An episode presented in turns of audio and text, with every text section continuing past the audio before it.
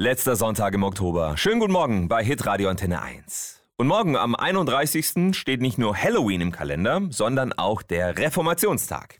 Da wird an die Geburtsstunde der evangelischen Kirche vor rund 500 Jahren erinnert und an Reformator Martin Luther.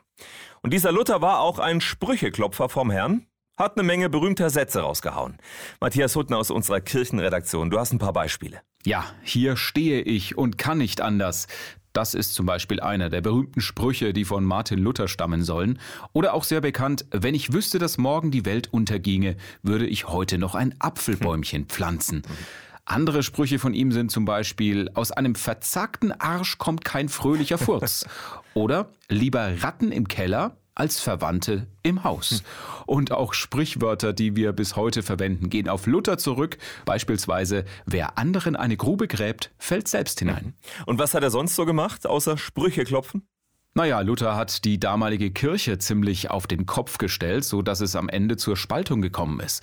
Mit seinen berühmten 95 Thesen hat er 1517 die katholische Kirche, den Papst und den Ablasshandel kritisiert.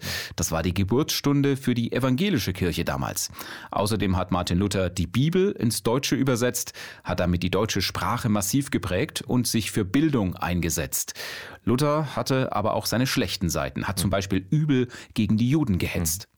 Matthias, noch mal kurz zurück zu den Sprüchen. Hast du einen Lieblings-Luther-Spruch? Hm, einen echten Lieblingsspruch eigentlich nicht, aber bei mir am Schreibtisch hing lange Zeit tatsächlich ein Zitat von Martin Luther. Ging so, ich habe heute viel zu tun, deshalb muss ich heute viel beten. Ja, was ganz Praktisches also. Ja, kann man sich durchaus mal merken. Matthias, vielen Dank für diese Infos. Und beten geht ja bekanntlich immer. Und einer, der das auch jeden Tag macht, ist Michael Patrick Kelly. Warum? Das erzählt er uns gleich hier am Sonntagmorgen.